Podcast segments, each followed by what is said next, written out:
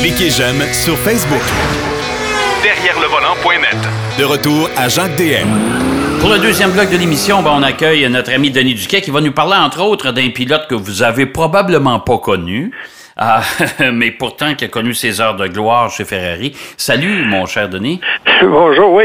Je vais parler de Tazio Nuvolari. Puis pour les Québécois, la seule c'est un type qui est mort en 1950, puis un euh, Tazio Nuvolari, là, dans les années 30, c'était le pilote le plus haut de la planète. Puis au Grand Prix d'Allemagne en 1935, euh, les, euh, Adolphe et sa gang, là, il était allé voir ça, Auto Union, Mercedes, il y avait des voitures incroyables. Puis là, est arrivé Tazio Nuvolari avec une Alfa Romeo qui était pas mal passée date, puis ils ont toutes battues. Oh dans la tribune officielle, on faisait la babouane un peu. Puis ça, c'était une course là, d'anthologie. Et ceux qui vont sur YouTube, là, voir Tasio Nouveau-Larry, il y a une séquence filmée. Il est assis dans son auto pendant le course au ravitaillement ou aux essais, je sais pas trop dans quelles circonstances. Puis le, les voitures de l'époque, là, le, pilote assez dégagé de la, carrosserie. Puis derrière lui, il y a le bouchon de, pour mettre de l'essence. Fait que là, il y a deux mécanos qui sont en train de mettre de l'essence, puis lui, il fume une cigarette en attendant. Eh boy, c'est oui. C'est un vrai trompe-la-mort. Mais moi, le but de, parler de Nouveau Larry, parce que, premièrement, en Italie, quand Gilles Villeneuve est arrivé là, M. Ferrari lui-même, il a dit c'est le nouveau, nouveau, nouveau Larry. Puis là, ça s'est enflammé en Italie parce que Nouveau Larry, c'est probablement le pilote le plus légendaire qu'il n'y a pas dans ce pays-là, puis même dans la planète. Et c'est un gars qui faisait de la moto aussi. Ouais. Puis euh, il est allé courir en Angleterre à un moment donné, puis il y avait un, corset de plâtre parce qu'il s'était blessé. Ils l'ont littéralement palanté sur sa moto, ils l'ont installé, ils ont mis les mains sur les, les guidons, puis il est allé courir, puis il a gagné la course. Mais lui, il est surtout identifié avec une tortue. C'est curieux parce que le pilote le plus rapide de son époque était associé à l'animal le plus lent. Puis c'est un, écrivain italien qui avait donné ça comme porte-bonheur. Puis si vous remarquez, vous allez sur Internet, voir des photos de Nouveau Larry. Il y a cette tortue accrochée après son, son épingle, son, son costume de course. Un costume de course qui n'avait aucune publicité à l'époque. Ouais, ben oui. on peut voir, même dans les années 50, des fois, on voyait un petit Dunlop là, euh, très discret. Et ça... Euh, il y en a partout. Euh, c'est un type qui venait de Mantoue. Il y a un musée Nouveau-Larry euh, à Mantoue. Et à une certaine époque, on a décidé euh, d'accorder des tortues d'honneur à des grands pilotes. Et le premier à qui on a décerné la tortue, c'est Gilles Villeneuve de façon posthume. Et le deuxième qui l'a reçu, c'est Johan Manuel Fangio. Ça donne une idée à quel point les Italiens appréciaient Gilles Villeneuve. Ah, c'est incroyable. C'est incroyable. puis, c'est difficile à trouver. Alors, quand on va en Italie, ce ne sera pas le cas récemment, dans les prochains mois, prochains jours peut-être, ils ont des petites épinglettes à, l'effigie de la tortue, parce que là, il y a un T, puis un N, puis euh, moi, j'avais acheté ça à Monza, là, une petite épinglette, là, pour mettre ça sur euh, la boutonnière. Puis j'étais bien fier de ça. Tout le monde trouvait c'est quoi ça? Puis c'était pas tellement cher. Puis à un moment donné, j'ai laissé mon veston au vestiaire. Puis bonjour, la tortue, elle s'est sauvée. Il y a quelqu'un qui me l'a volé. puis on peut en commander de la bibliothèque de Mantoue, mais c'est tellement compliqué. L'esprit européen, à son plus rétro, là, ça prend une traite bancaire pour acheter une bebelle de 20 pièces. Ça coûte plus cher de frais que d'acheter le produit. Puis un presse-papier. Il y a toutes sortes de choses. Mais quand même, c'est intéressant de voir la tortue de Nouveau-Larry qui a été décernée surtout à Jules Villeneuve en, premier dans l'histoire de, de Mantoue. C'est quand même euh, assez spécial. Oui. Ben, écoute, c'est, euh, c'est vrai que c'est assez, euh, assez particulier. surtout de, venant du fait que c'est Gilles Villeneuve, qui est encore une légende de toute façon. Oh oui, puis en plus, ça vient, c'est un honneur, en tout en, mémoire du, pilote italien le plus célèbre de tous les temps. Même si aujourd'hui, ça commence à, ça fait partie de l'Antiquité quasiment, mais anyway. Ouais. Euh, deuxième sujet, euh, on est au mois de mars. Même si on est en plein coronavirus, il y a une chose qui est certaine, c'est que le 15 de mars, c'est la date officielle de la fin de la de, de, de, l'obligation des pneus d'hiver. Oui, puis on n'est pas. Une chose là, à, bien noter, parce qu'il y en a qui sont confus.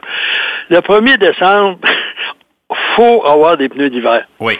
Mais le, 15 mars, on n'est pas obligé d'avoir des pneus quatre saisons d'été. On peut les conserver. Oui. Et d'ailleurs, euh, le CEA a fait des études là-dessus. On peut aller sur leur, leur site.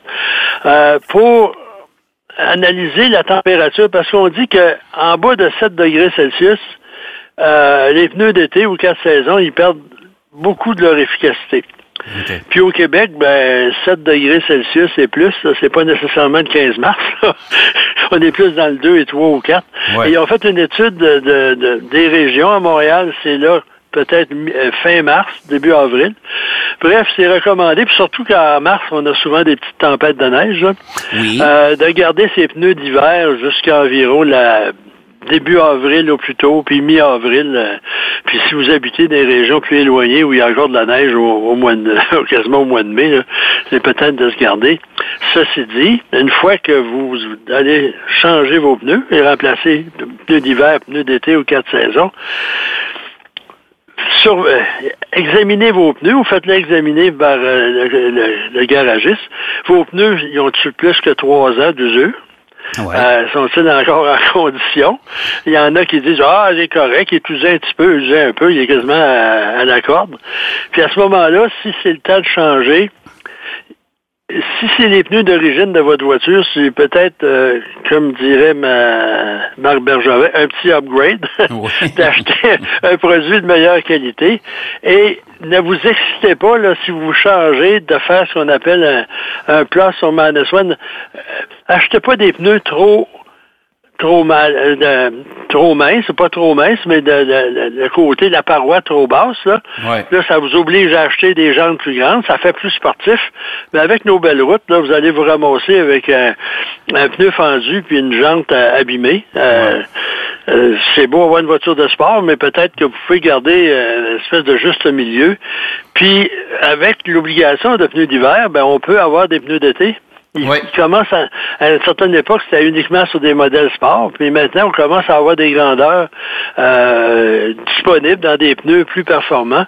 Et de grâce, n'achetez pas des pneus all-weather, parce qu'il y a all-season. Oui, ça existe encore, ça. pardon? Ça existe encore, ça. Ben oui, même ça, ça prend de l'ampleur, le, le all-weather, parce qu'il y a l'écusson du pneu d'hiver. OK. Fait que c'est un pneu 12 mois par année qui rencontre les normes de pneus d'hiver. Mais moi, pour avoir essayé quelques voitures de presse équipées de ces choses-là, ce qui fait pour tout, fait jamais nulle part. Ouais. Ça fait que moi, il y en a un qui était pas pire dans la neige, puis le reste, c'était abominable. Il y en a un autre qui était bon sur les surfaces plus glacées. Dans la neige, c'était nul. Donc, peut-être euh, acheter un bon pneu quatre saisons si vous voulez pas vous procurer un pneu d'été. Puis, il y a un autre problème des pneumatiques. Maintenant, on dirait que chaque compagnie d'automobile, ça fait un point d'honneur de, dessiner une voiture utilisant des pneus de grandeur unique. Ouais. Euh, Je sais pas ceux qui se souviennent, il y a une dizaine d'années, les premières Mazda 3, là, c'était tout le monde l'engouement général pour les Mazda 3. Oui. Quand ils sont arrivés à, l'automne, il y avait, se fabriquait pas de pneus d'hiver pour cette grandeur-là, pas encore, du moins. Et là, ça a été une course à des adaptations. Il fallait changer des jantes. Puis, ce que ça se peut aussi que votre choix soit limité. Oui, ouais, ça, ça c'est important. Puis ici, le choix est limité. Les pneus, normalement, sont pas mal plus chers. Oh oui, ça c'est sûr. Puis aussi, c'est assez curieux. À un moment donné, il y avait euh, un type qui travaillait à la presse, là, un ancien confrère de travail, il m'appelle, il dit là, je voulais partir en vacances, puis j'ai été fait l'inspection de la voiture. Puis ils ont remarqué qu'il y avait une bosse, une prune sur un des pneus. Puis il dit ben alors changez-le. Ouais. C'était une Chevrolet Cruze. C'est quand même pas un modèle assez rare. Là. Ouais. Ça fait deux, trois ans de ça.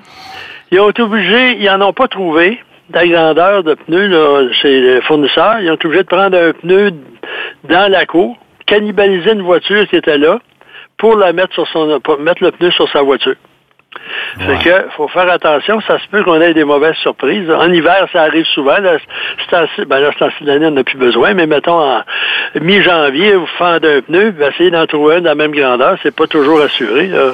Non, non, parce que de toute façon, les distributeurs, les, les, euh, les marchands de pneus, eux, ont déjà fait leur commande bien d'avance. Ils font des espèces de prévisions. On pense qu'on va vendre telle quantité de pneus. Et normalement, s'ils se sont trompés moindrement, surtout s'ils se sont trompés et sont arrivés un peu trop short dans leur inventaire, ben là, vous vous retrouvez justement, vous avez besoin d'un pneu, là, oubliez ça. Ne... Ben, en plus, les pneus d'hiver, on en fabrique à série, on n'en fabrique pas à vitam aeternam, parce que c'est ici en Amérique du Nord, surtout au Québec, c'est une spécialité des pneus d'hiver. Puis ailleurs, là, je pense pas qu'ils vendent beaucoup de pneus d'hiver en Californie. Ils préfèrent, euh, quand vous allez dans les régions plus élevées où il y a d'importantes chutes de neige, vous êtes obligé d'avoir des chaînes dans votre, euh, dans votre voiture. Puis même, euh, en montant là, à Reno, au Nevada, il y, a un endroit, chambre d'inspection, puis ils vérifient en ouvrant, s'assurer visuellement, les, contrôleurs de la route, que vous avez vraiment des chaînes. Oui, c'est ça. Sans ça, vous retournez de bord, vous allez vous en acheter. Je suis certain qu'il doit y avoir un vendeur de pièces d'automobile pas tellement loin qui vend, qui va avoir une quantité incroyable de chaînes de toutes les grandeurs. Ouais. Parce qu'ici, en Amérique, c'est, euh, disons, au Québec, c'est interdit les chaînes, sauf pour des véhicules de, comme les voitures de police, etc. En cas de, mais essayez pas de vous promener avec des, de toute façon, c'est très inconfortable, c'est pas vraiment recommandé, mais c'est interdit d'utilisation au Québec, ça règle le problème. Oui, exact. Mais les pneus de, remplacement que vous mettez, essayez d'avoir celui qui que votre budget vous permet, mais la meilleure qualité possible. Parce que ça, il ne faut pas oublier que le contact d'une voiture avec la route, c'est les pneus. Puis la surface de contact, ça équivaut quasiment à chaque pneu à un Joe Louis. Pensez-y comme il faut. Là. Vous avez un véhicule de 2 tonnes qui repose sur la chaussée avec... 4 euh, Joe Louis. 4 Joe Louis, ou à peu près. C'est mieux d'avoir quelque chose de mieux que des marques euh, euh, X, Y, Z qui viennent surtout de Chine. puis que On peut même y aller au nez. Hein. Les, pneus bon marché là, qui viennent d'origine de Chine, ils sentent le, caoutchouc, je sais pas qu'est-ce qu'ils mettent dedans. beaucoup de soufre probablement. Ça sent, on, on, peut les sentir très loin. Puis, en plus, pour le choix, il y en a qui m'aimeront pas. Évitez les grandes surfaces. Allez donc dans un atelier spécialisé qui vend plusieurs marques. Ouais. Parce qu'il y a certains modèles, certaines marques, mettons un pneu euh, Michelin XYZ de 17 pouces, est très performant.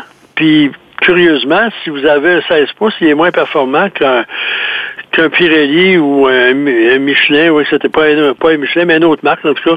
C'est assez curieux. Fait eux autres, ils n'ont pas de, souvent, là, ils courent pas pour gagner un prix de concours, sont, sont en mesure de vous mieux vous conseiller que des trucs, qui, vous achetez votre, votre pain baguette, puis après ça, vous magasinez deux pneus, puis vous repartez. C'est pas vraiment euh, recommandé. Ah, euh, ouais, vas-y. Oui. En parlant de pneus, c'est le temps aussi, vu que c'est le printemps, de faire vérifier votre voiture, surtout les, éléments de direction et de suspension. Oui. Après les hivers de nid de poudre, puis ça s'en vient, en fait. Là, Parce que l'entretien d'une voiture, là, c'est pas un concept inédit. Là. On devrait s'en occuper. Parce que moi, je comprends pas. Les gens dépensent 50 000 pour une auto, ils la lavent jamais, ils l'entretiennent jamais. Puis maintenant, avec les, les, les locations 8 ans, quand vous arrivez après la fin de votre location, vous êtes au volant d'une épave. C'est ça, exact. Si, si vous faites attention, moi, quand j'habitais dans un complexe immobilier, puis à côté de moi, c'était un chef allemand d'un restaurant. Puis, sa voiture, quand je suis arrivé là, moi, je m'installe, je stationne à côté. Il me dit, ah, vous avez une voiture neuve? Je dis, non, elle a trois ans. Pardon. Lui, il l'entretenait régulièrement. C'est vrai que dans un garage intérieur, ça va mieux pendant l'hiver. Une semaine, il faisait l'intérieur. L'autre semaine, il avait tour. La troisième semaine, il avait même le compartiment moteur. Euh, il dit, c'est pas pire que se brosser les dents. C'est pas, ça prend pas. Plus on l'entretient régulièrement, moins ça prend de temps. Parce qu'il y en a, là, moi j'étais le premier, le grand ménage du printemps, ça me prenait quasiment un week-end parce que l'auto avait besoin d'être écuré de partout. Puis quand il venait pour la vendre, il dit j'ai une liste de personnes qui veulent me l'acheter, c'est aucun problème. Parce que les voitures usagées, la première chose, avant le, kilométrage, c'est la condition. Ouais. La propreté, la condition. Fait que si vous avez une auto là, qui n'a pas été. La peinture est, est fade parce qu'elle n'a pas été euh, entretenue. L'intérieur, vous n'avez jamais nettoyé le tapis, là, puis il y a du calcium partout, etc. Mais là, ça se peut que ça soit moins rentable. Puis en plus, avec les les, les, financements à très long terme maintenant. Avant, c'était trois ans, puis je disais, ça sert rien d'entretenir ça, je change dans trois ans. Mais là, maintenant, huit ans, c'est peut-être bon de faire un entretien régulier, même acheter une voiture un peu moins chère, puis mettre de l'argent sur des bons pneus, puis un entretien régulier que de d'acheter la voiture de ses rêves, après ça, on ne l'entretient pas. C'est pas plus, non, non, puis, L'autre portion qui est importante aussi, c'est l'état de la carrosserie, parce que quand on traverse l'hiver, avec le calcium, avec la roche, parce qu'on s'entend. les, les, abrasifs, le terme euh, C'est ça, exact. Euh, vous savez qu'il y a une, petite écartelle de peinture. Après ça, ça se transforme en une petite touche de rouille. Puis là, la rouille s'agrandit. Puis normalement, quand vous voyez une pièce de 10 cents rouillée sur le dessus de la carrosserie, en dessous, normalement, c'est rouillé pour 10 piastres. oui, c'est ça. mais en plus, là, quand les gens, il y a des, ce qu'on appelle des, petites taches de, rouille comme ça, il y en a au printemps qui s'achètent un petit kit là, à 5 là, puis ils font des, ce qu'ils appellent en québécois des touch-ups c'est laid un peu. Ça, fait, ça serait peut-être bon d'aller dans une, euh, un atelier de carrosserie qui peut faire ça, puis il va polir la carrosserie, la, peinture, puis votre voiture va avoir l'air quasiment d'une neuve, puis ça n'aura pas l'air d'un désastre sur roue. Là. Ben ouais, c'est puis euh, l'entretien, c'est quand même une chose, le changement d'huile, vérification du liquide de refroidissement aussi, parce que ça, ça, s'épuise euh, après deux, trois ans, ce qu'on appelle le Prestone, c'est le liquide de refroidissement. Il permet de réchauffer le moteur plus rapidement en hiver, puis de garder la température euh, normale en été, par grande chaleur. Euh, un petit test de ça, ça prend pas de temps, puis euh, c'est pas vraiment de dépense incroyable, mais ça prévient aussi la corrosion à l'intérieur du moteur. Exact. Parce que même si vous avez un bloc en aluminium, là, l'aluminium, ça se corrode d'une autre façon. vous êtes probablement bon de vous faire une liste. Prends ça au sérieux, là, parce que moi, mes fils avaient des amis qui avaient des, des poubelles. Là. D'un fois, j'avais été l'aider, j'avais pris l'auto, j'avais fait le tour du bloc, puis je me sentais, je disais, change de voiture, si jamais tu frappes, tu vas, ils vont te La voiture va se décomposer. puis lui aussi, d'ailleurs. puis il s'était acheté une voiture euh, une euh, hausse mobile Omega, une affaire de même, qui avait payé des pinottes parce que ça se vendait pas du tout. Puis la voiture était usagée, mais était impeccable. Puis il avait fait une économie, mais au moins c'était plus sécuritaire. Ben oui, ben oui, je comprends. Euh, c'est important de faire le, tour de sa voiture après un hiver euh, rigoureux. Hey, merci, Denis. C'est tout le temps qu'on avait. Ça a passé vite. C'est ça, puis là, ben, demain, je vais aller. Je ferai pas changer mes pneus d'hiver tout de suite. Non, non, non, non, non. On va attendre parce que. il nous annonce encore de la neige euh, dans, dans, les prochaines faire attention. Surtout si vous, prévoyez d'aller en Gaspésie ou euh, au Saguenay. C'est des régions qui ont des chutes de neige assez, assez tardives. Exact, exact. Merci, mon cher Denis. On se reparle la semaine prochaine. Parfait. OK. Bye-bye. Alors, Denis Duquet qui nous parlait de, la pause des pneus d'été, hein, oubliez pas, là, c'est, euh, même si c'est permis à partir du 16 mars au matin, euh, si j'étais debout, j'attendrai. Suivez donc les recommandations du CA. On va aller faire une pause. Au retour de la pause, euh, Marc Bouchard est Derrière le volant. De retour après la pause. Pour plus de contenu automobile, derrière le volant.net.